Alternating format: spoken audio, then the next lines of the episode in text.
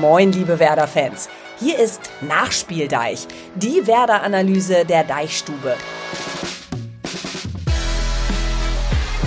Ich bin Alexandra von Lingen und spreche nach jedem Bundesligaspiel des SV Werder Bremen mit dem Reporter der Deichstube, der das Match live im Stadion verfolgt hat.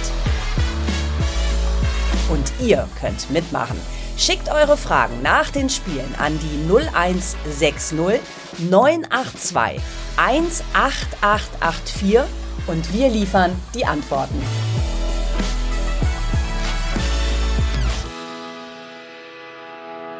Im Nachspieldeich, den ihr euch überall dort saugt, wo es was auf die Ohren gibt, etwa bei Spotify oder bei Apple Podcasts. Heute melden wir uns nach dem Heimspiel gegen den FC Köln, das sich so ein bisschen wie eine Mathearbeit am Ende des Schuljahres angefühlt hat. Man weiß, man ist durchgekommen und wird versetzt, aber mit Bravour konnte man die Aufgaben eben auch nicht lösen. Mal schauen, ob mein Deichstubenkollege Daniel Koteus dieses Gefühl kennt oder ein echter Mathe-Genie ist nach der ganzen Rechnerei mit den Tabellenpunkten in der letzten Zeit. Moin, Daniel. Hi moin Alex, grüß dich. Äh, ja, gleich ein empfindliches Thema. Schulzeit, Mathe, nee, war nie so meins. Äh, aber Tabellenarithmetik sitzt. Also da äh, habe ich mich in den letzten Tagen und auch gestern dank äh, hervorragenden Live-Tabellenanbietern äh, während des Spiels fortlaufend informiert und äh, ja, bin froh, dass wer da am Ende nicht, nicht sitzen geblieben ist.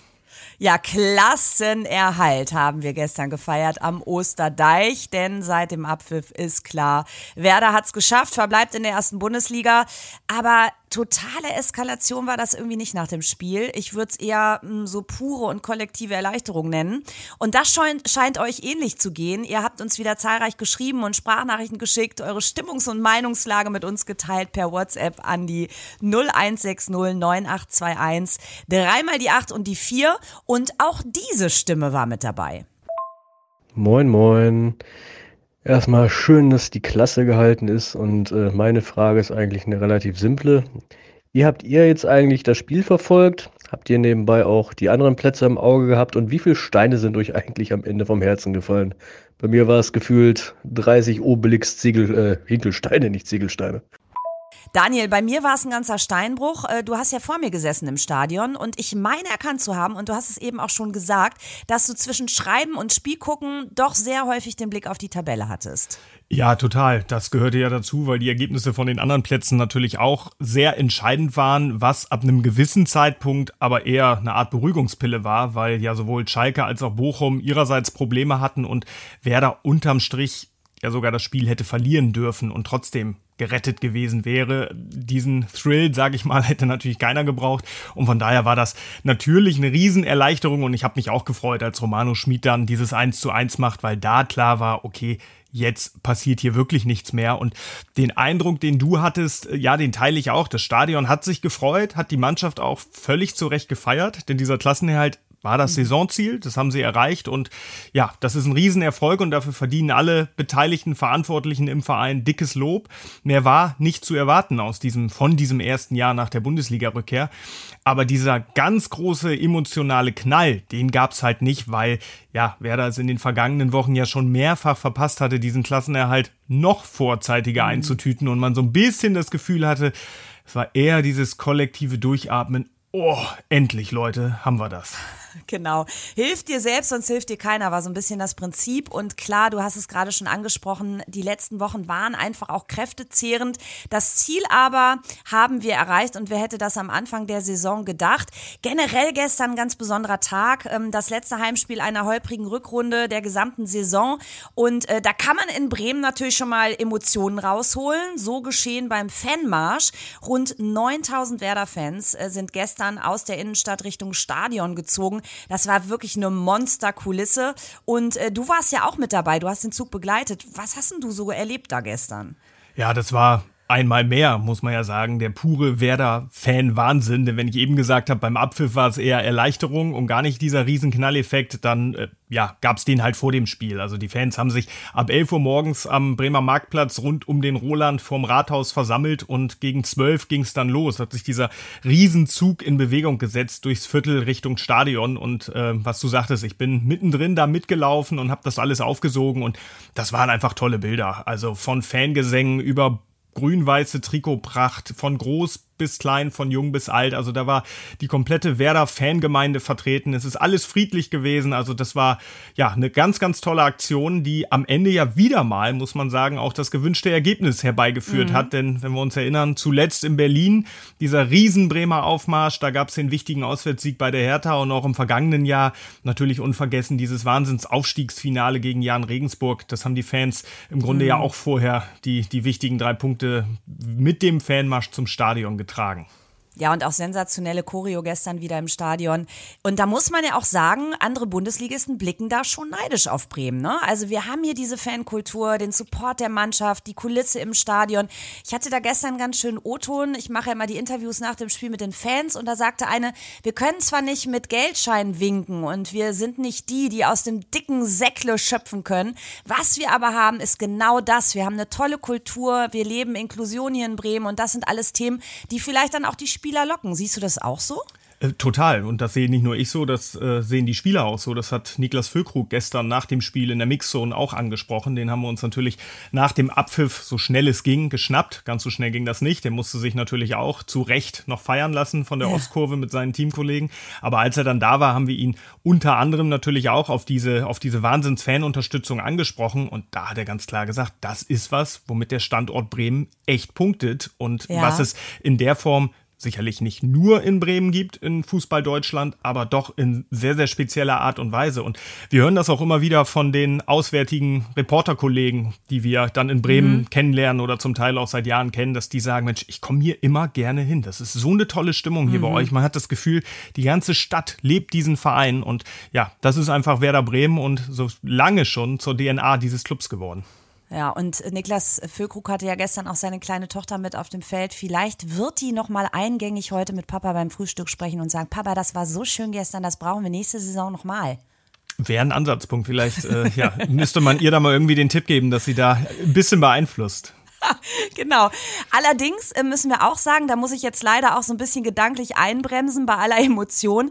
Es gab gestern auch Pfiffe im Stadion. Da kam so ein bisschen Frust ruhig. War das gestern auch ähm, Thema in der Mixed Zone? Wie, wie war da insgesamt die Stimmung? Du hast jetzt Niklas Füllkrug hervorgehoben, aber du hast ja noch mit ein paar anderen Spielern gesprochen. Genau, mit Marco Friedl, dem Kapitän, haben wir gesprochen, der sich ja in dieser Rolle im Grunde nach jedem Spiel stellt und die Fragen beantwortet. Romano Schmid nach seinem ersten Bundesligator äh, war auch da zum Gespräch und die hatten eigentlich alle eins gemeinsam. Die waren natürlich erleichtert und auch verdientermaßen stolz darauf, das Saisonziel erreicht zu haben. Die waren aber auch, ich würde sogar sagen, erfrischend selbstkritisch. Natürlich ging es in dem Moment gerade der Klassenerhalt perfekt. Die kommen mhm. vom Platz, haben das Gras noch im Gesicht hängen. Da ging es natürlich nicht darum, schon die ganz große Saisonanalyse einzufordern von den Spielern. Aber gerade Marco Friedl hat von selbst aus auch gesagt, ja, wenn wir so weiterspielen wie in den letzten Wochen, als es wirklich, ich glaube, vor dem Köln-Spiel hat Werder von 30 möglichen Punkten, die es in den zehn Spielen zu holen gab, fünf geholt. Mhm. Da sagte Friedel selber, es sind katastrophale Zahlen. Und wenn wir so weiterspielen in der neuen Saison, dann wird das am Ende nichts mit dem Klassenerhalt. Also da muss über den Sommer was passieren und wieder mehr kommen.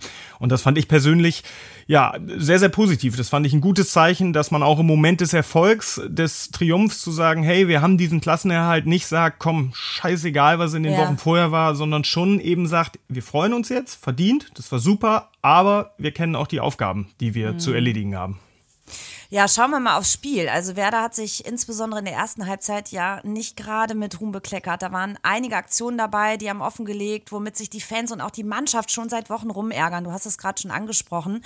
Und äh, Dennis hat uns dazu geschrieben und fasst das einmal für sich zusammen. Hallo, liebes Deichstube-Team. Ich freue mich über den Klassenerhalt. Aber wie kann es sein, dass Werder solche eklatanten Abwehrfehler wie bei der Flanke von Keins zum 0 zu 1 nicht abstellen kann? Diese Stärke auf Seiten Kölns muss muss Ole Werner und dem Team doch im Vorfeld bekannt gewesen sein. Die Situation steht aus meiner Sicht exemplarisch für die letzten Wochen. Fehlt da die individuelle Klasse, um die Vorgaben des Trainers umzusetzen oder werden solche gegnerspezifischen Aspekte im Vorfeld zu wenig vom Trainerteam thematisiert? Bei weiterem Verlust an Spielerqualität graut es mir angesichts solcher Aussetzer vor der neuen Saison. Liebe Grüße, Dennis. Ja, Daniel, das Spiel war in der Tat kein Befreiungsschlag, sondern eher zähe Kost. Fehlt die individuelle Klasse, wie Dennis schreibt? Würde ich so pauschal nicht sagen, weil das ein sehr, sehr hartes Urteil wäre und man eben auch nicht vergessen darf, Werder Bremen ist als Aufsteiger in diese Bundesliga-Saison gegangen und schafft es letztendlich, einige Mannschaften in der Tabelle hinter sich zu lassen, die mit deutlich besseren Startvoraussetzungen in den ersten Spieltag damals gegangen sind, im vergangenen August. Also von daher würde ich dieser Mannschaft nicht grundsätzlich die individuelle Klasse absprechen. Ich bin da aber bei Dennis, natürlich ziehen sich in den vergangenen Wochen immer wieder individuelle Fehler und Nachlässigkeiten durch das Spiel. Und die gilt es abzustellen, aber man darf eben auch nicht den Blick davor verschließen, also ein komplett fehlerfreies Werder Bremen, das läuft wie eine geölte Maschine aller Bayern München oder RB Leipzig, das werden wir in den nächsten Jahren nicht zu sehen bekommen. Ich glaube, da darf man nicht träumen. Ähm, ja, klar ist, diese Fehler tun weh. Die haben auch gestern zu einem Gegentor geführt und die gilt es auf ein möglichst kleines Level zu bringen. Und ich glaube, dass gestern äh, in der ersten Anfangsphase gegen Köln auch einfach diese Verunsicherung aus Leipzig noch zu spüren war, mhm. wo sie wirklich ja kurz vor Schluss den empfindlichen K.O. kassieren. Marco Friedl hat das hinterher auch gesagt und plötzlich war das doch wieder alles Kopfsache. Und wenn wir dieses Spiel gegen Köln sogar verlieren, ja, wer weiß, was dann der letzte Spieltag noch bringt. Also das war auch einfach eine mentale Aufgabe, vor der die Mannschaft da gestern stand. Und äh, ich gebe dir und auch Dennis da vollkommen recht. Fußballerisch war das kein Leckerbissen, spielerisch bestimmt kein großer Schritt nach vorne oder ein Befreiungsschlag. Am Ende vom Ergebnis her dann aber sehr wohl. Und ja, immerhin haben sie es geschafft, dieses Spiel über den Willen dann noch ja, in den Unentschieden zu biegen. Und das ist unter dem Strich das, was gestern am Ende wertvoll war und geholfen hat. Mhm. Dennis hat ja auch das Trainerteam so ein bisschen in den Blick genommen und hat gesagt, im Vorfeld haben die den Gegner gut genug auf dem Schirm. Schwer zu sagen. Ich meine, wir können da nicht reinblicken, aber was ist denn so dein Eindruck? Du bist ja ganz nah dran ja, also die haben den Gegner auf dem Schirm, genauso wie auch jeder Gegner Werder auf dem Schirm hat. Also das ist äh, mittlerweile alles sowas von Gläsern. Jeder Bundesligist hat ein mehrköpfiges Videoanalyse-Expertenteam. Da fliegen Drohnen über die Trainingsplätze, da werden Spione ausgesendet, die bei den Gegnern mal eben gucken, was diese vorhaben. Also dass man da wirklich überrascht wird von etwas, was der Gegner macht, passiert in den allerseltensten Fällen. Und natürlich weiß auch Ole Werner, dass Florian Kainz gute Flanken schlagen kann. Und was es in dem Fall ja noch bitterer macht, das wissen auch nahezu alle Bremer, weil die den ja auch aus früheren Zeiten noch kennen. Also ähm, das lag sicherlich nicht daran, dass äh, ja, man das überrascht davon war, dass, dass, genau. der, dass der ein Ball vors Tor bringen kann. Oder dass eine KI nicht funktioniert hat. Eine KI brauchst du bei Köln ja auch gar nicht zum Ausspähen. Da hast du ja auch Baumgart, der vorher schon mal schön die Aufstellung benennt. Das kommt also, natürlich noch hinzu. Das ist ja der, der, der große Transparenztrainer der Bundesliga. Äh, der sagt ja einfach alles vorher. Ähm, von daher, ähm, im Hinspiel hat der Werder damit ja ein bisschen düpiert. Alles vorher verraten, trotzdem 7 zu 1 gewinnen. Gestern ist es dann ja nicht komplett aufgegangen. Genau, und Ole Werner hat sich da auch nicht aus der Reserve locken lassen. Da ist er nordisch entspannt geblieben. Äh, der Deichstum-Reporter, also du gestern im Stadion, vergibt ja auch die Spielernoten. Romano Schmid ähm, wird da doch sicher ganz gut abgeschnitten haben. Der hat nämlich gestern sein erstes Bundesligator äh, geliefert und zeitgleich natürlich dafür gesorgt, dass der eine Punkt ins Werder-Körbchen geht. War ein ziemliches Ausrufezeichen für ihn, oder?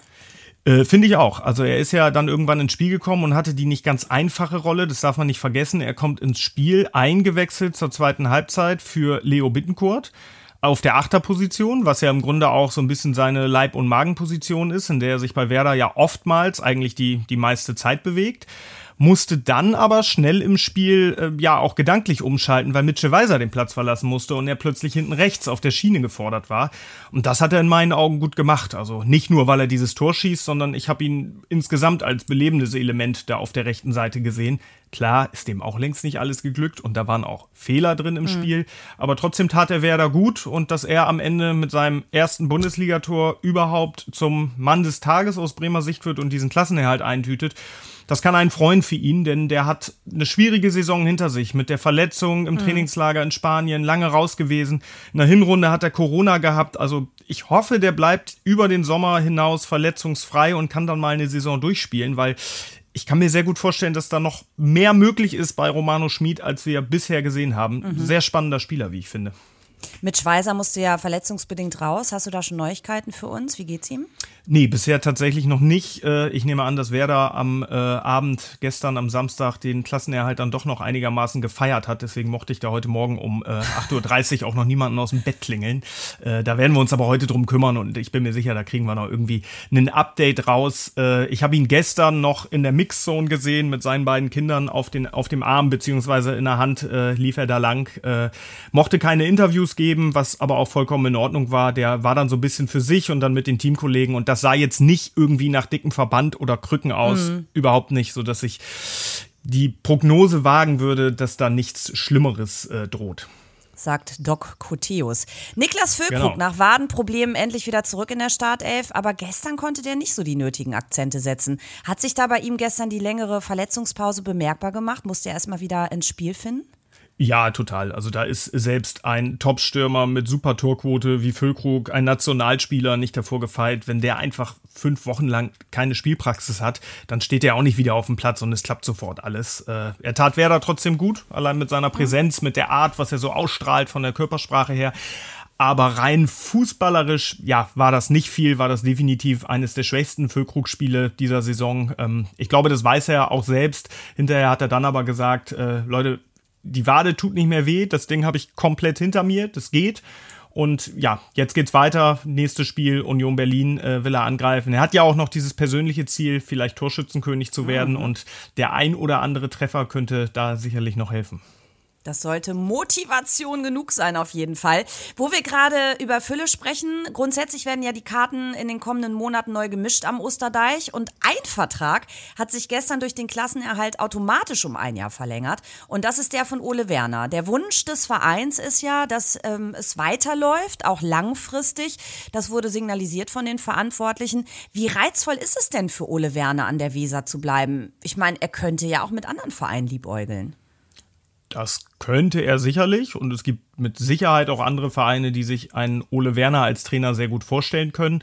Ich glaube allerdings, dass er sehr genau weiß, was er an Werder Bremen hat, dass er bei einem, wenn wir auf den Namen und die Tradition gucken, der größten Namen der Bundesliga an der, an der Außenlinie steht, stehen darf. Und also sollte mich sehr, sehr wundern, wenn der nicht auch das Ziel hat, diesen jetzt bis 2024 automatisch verlängerten Vertrag nicht noch weiter auszubauen. Das ist, wie das immer ist im Fußballgeschäft, natürlich kein Selbstläufer. Da werden Gespräche vorher geführt, da geht es um sportliche Perspektiven, da geht es nicht ganz zuletzt natürlich auch um den finanziellen Part.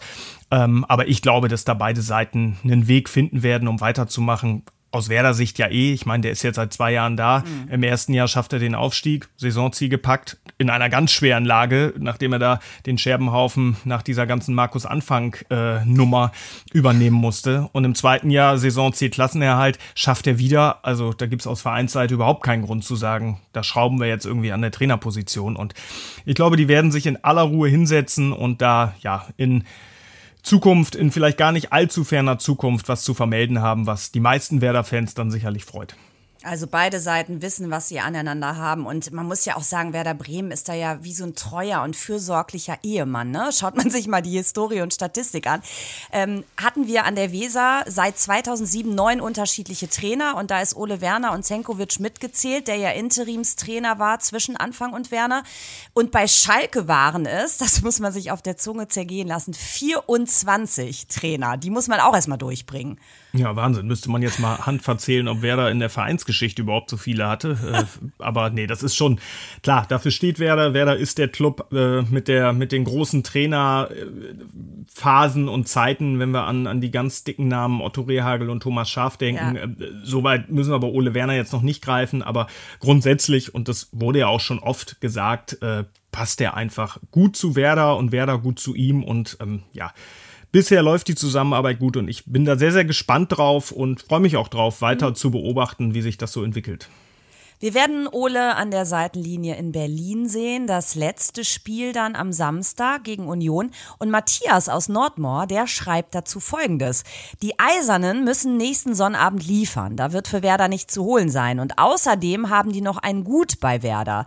Daniel, ähm, unter der Voraussetzung, was ist denn da eigentlich zu erwarten? Ähm, vor allem habe ich mich so ein bisschen gefragt, sind die Werder-Spieler jetzt vielleicht auch schon kopfmäßig total woanders, weil einfach der Klassenerhalt feststeht und es nochmal gegen so einen starken Gegner geht? Niklas Füllkrug hat eine Motivation, ja. Ähm, wie steht es um den Rest der Mannschaft? Ich glaube, die sind alle noch motiviert, sicherlich nicht mehr in der Form, wie es vor dem Köln-Spiel war, wo du das Gefühl hast, okay, so ein bisschen was Existenzielles äh, steht hier jetzt schon noch irgendwie mit auf der Uhr. Aber natürlich werden die dieses letzte Saisonspiel nicht abschenken, weil es geht für Union noch um sehr, sehr viel. Die kämpfen um die Champions League und jetzt gerade durch die Niederlage gegen Hoffenheim äh, stehen die unter Zugzwang. Ein Unionsspieler oder einige haben das ja auch schon angedeutet, wer da irgendwie aus dem, aus dem Stadion schießen zu wollen, um dann einfach diese Champions League sicher zu haben. Mhm. Und da wird Werder natürlich nicht als, als Opferlamm einfach ohne Gegenwehr mitspielen wollen. Das ist, glaube ich, das ist, glaube ich, ganz klar. Zumal ist ja auch, das war Ole Werner gestern ganz wichtig, äh, ein bisschen der Respekt vor Unionskonkurrenz einfach schon voraussetzt, da nicht abzuschenken und möglicherweise anderen Vereinen dann die Chance zu nehmen, äh, sich selber für die Champions League mhm. zu qualifizieren. Also da wird Werder nochmal alles raushauen, wie man so schön sagt. Und letzte Spieltage in der Bundesliga, das wissen wir alle, die sind komplett verrückt. Die einen müssen noch, Union, Werder kann komplett Butterfahrt, äh, entspannten Ausflug ohne Stress nach Berlin antreten. Und wer weiß, vielleicht setzt das Kräfte frei und wir sehen auch ein jetzt nicht für möglich gehaltenen Bremer Auswärtssieg würde ich auf keinen Fall ausschließen. Ja, würden wir auf jeden Fall mitnehmen. Auch wenn die Saison 2022, 2023 noch nicht offiziell durch ist, äh, lass uns schon mal so ein bisschen auf die nächste Saison linsen mit einer Sprachnachricht vom Standstreifen. Also so zumindest hört es sich an. Sehr gut. Jo, moin Alex, moin an den Deichstube-Reporter. Trotz Klassenerhalt will, doch hier irgendwie keine richtige Freude darüber aufkommen. Ganz einfach, weil das Spiel gegen Köln mal wieder sehr schwach war, wie so viele Spiele in der Rückrunde. Die Rückrunde allgemein echt nicht gut war. Ähm, zur nächsten Saison habe ich echt Angst, dass wer da ganz vom Beginn an gleich ganz tief im Keller feststeckt. Oder wie denkt ihr darüber? Daniel, grundsätzlich ein nachvollziehbarer Gedanke. Du hast das Thema eben auch schon angesprochen. Ich würde ja sagen, das steht und fällt natürlich auch ganz klar und eindeutig mit den Ab- und Neuzugängen, oder? ja, das ist ja im Grunde immer so. Muss gucken, was du im Sommer wieder für einen Kader zusammengebastelt bekommst, mit dem du dann wieder dein Saisonziel erreichen kannst. Erstmal muss man ja sagen, in den letzten beiden Jahren ist Werder das gelungen. Deswegen darf man, wenn man es positiv sieht, auch sagen, warum sollten die das nicht ein drittes Mal schaffen? Andererseits stehen sie dann natürlich vor diesem verflixten zweiten Jahr nach dem Aufstieg, was ja gemeinhin immer so das Schwerste ist, weil die Euphorie ist dann weg im, aus dem Aufstiegsjahr. Mhm. Du bist eigentlich wieder dabei und letztes Jahr hast du den Klassenerhalt geschafft, dann gibt's wieder Fans und Umfeld, die sagen, naja, aber dies Jahr ein Schritt nach vorne wäre nicht schlecht und so. Also das wird alles nicht leichter und ja, was du schon gesagt hast, durch den zu erwartenden personellen Umbruch oder zumindest die personellen Veränderungen im Sommer, wird das eine Riesenherausforderung für Werder, diese, diese, dieses Niveau Bundesliga, Erstliga-Fußball wieder über 34 Spieltage auf den Rasen zu bekommen. Das ist mir jetzt noch ein bisschen zu früh, um da wirklich schon mhm. schwarz zu malen oder zu sagen, oh, das geht doch alles in die Hose, weil man weiß nie, was so ein Transfersommer bringt. Vielleicht sagen wir Ende August, Anfang August auch alle, boah, Wahnsinn, der und der mhm. ist zwar weg, aber trotzdem gutes Gefühl.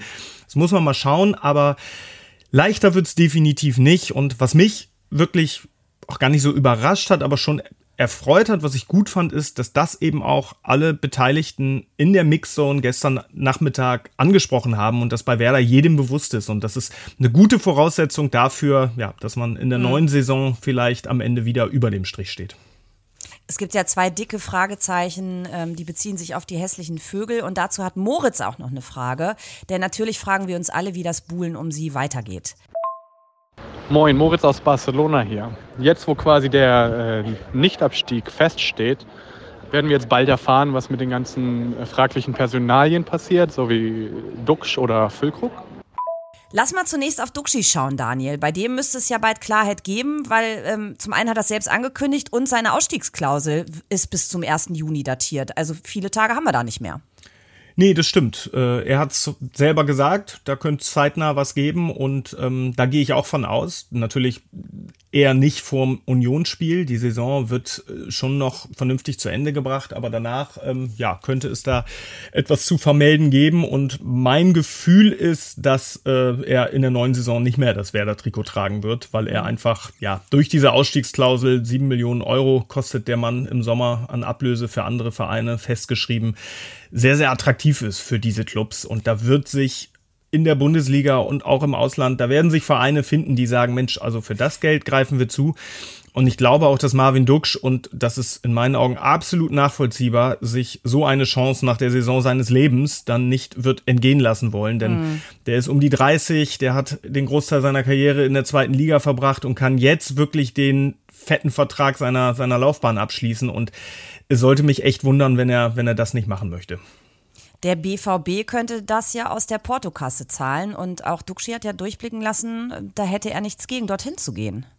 Ja, als Dortmunder Junge, äh, klar, ja. das ist sein Leib- und Magenverein. Die ganze Familie wohnt noch da. Also der ist, der ist Dortmunder und Ruhrpott-Junge durch und durch. Und ich glaube, wenn die tatsächlich wollen, dann wäre das mehr als mhm. nur eine ernsthafte Option für ihn. Ich habe da ehrlicherweise aber so ein bisschen meine Zweifel, denn ähm, ja, Marvin Duksch hat jetzt gezeigt, er kann Bundesliga und er kann Bundesliga auch richtig gut. Ob er aber für die Ambitionen des BVB mit internationalem Fußball mit Dreifachbelastung tatsächlich mhm. der Mann ist, den die auf dem Zettel haben oder ob die nicht doch ein Regal oben drüber einkaufen. Ja, da bin ich skeptisch, ob es am Ende tatsächlich Dortmund wird. Äh, ob er die Klasse dann tatsächlich hat. Ähm, lass uns auf Lücke schauen. Der hat ja gesagt, dass er mit seinen Beratern gar nicht so viel Kontakt gehabt habe in den letzten Wochen. Das ist ja eigentlich kaum zu glauben in dieser Phase.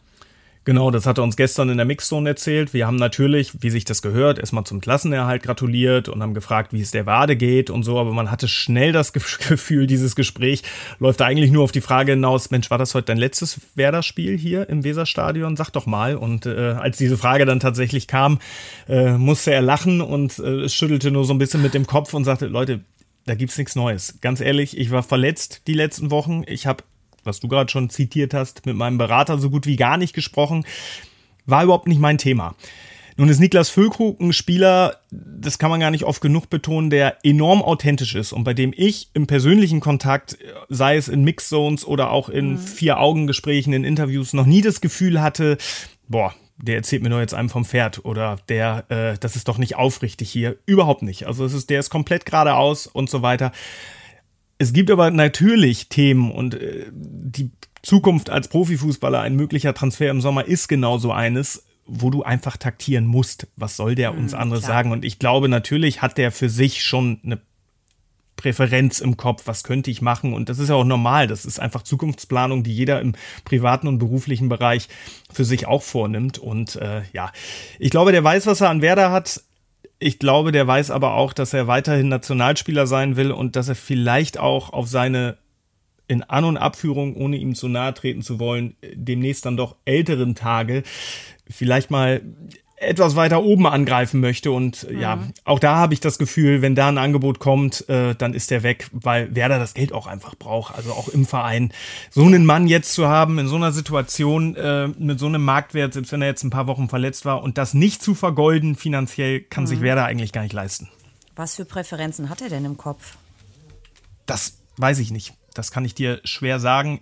Ich habe das Gefühl, das ist jetzt aber ein persönlicher Eindruck, das ist jetzt nicht irgendwie mit, äh, mhm. mit Insider-Kenntnissen untermauert oder sowas. Ich habe das Gefühl, dass er Bremen verlässt im Sommer und dass er bei einem ambitionierteren, sportlich ambitionierteren Club nochmal die neue Herausforderung sucht, weil das womöglich jetzt die letzte Chance in seiner Karriere ist, das mhm. zu tun. Und ja. wenn ich eben gesagt habe, er ist gerade heraus und das ist er definitiv, aber er ist auch verdammt ehrgeizig. Und wenn der die Chance hat, nächstes Jahr irgendwo international zu spielen, bei einem Club, wo alles für ihn und die Familie passt, ja, ich glaube, dann wird das tun. So, Daniel, nächste Woche werden wir ihn dann nochmal genießen können und zwar bei Union Berlin. Da hat Werder noch ein Auswärtsspiel. Freue ich mich schon drauf und du dich wahrscheinlich auch, oder?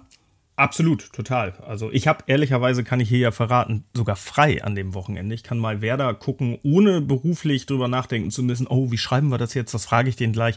Auch mal ein ganz neues Erlebnis. Äh, und dementsprechend äh, freue ich mich wirklich drauf. Na, geht das überhaupt? So ganz ausschalten und äh, das Ganze beiseite legen, kann ich mir gar nicht vorstellen. Äh, nee, nee, also und wenn wir jetzt schon so dabei sind, hier mal so ein bisschen Einblicke zu geben, wir haben natürlich als Redaktion auch, wie wahrscheinlich jedes Versicherungsbüro, äh, eine interne WhatsApp-Gruppe und die glüht an Spieltagen natürlich äh, wie blöd und ehrlicherweise fällt es mir sehr schwer, auch wenn ich nicht im Dienst bin, äh, dann nicht meinen Senf dazu zu geben. Ähm, ja, wird wahrscheinlich auch am Samstag passieren. Ja, genau. Und die glüht wahrscheinlich genauso wie unsere Leitung, die des Nachspieldeich. Ihr könnt nämlich nach wie vor eure Sprachnachrichten, Gedanken und WhatsApp an die 0160 9821, dreimal die 8 und die 4 schicken. Da freuen wir uns drauf.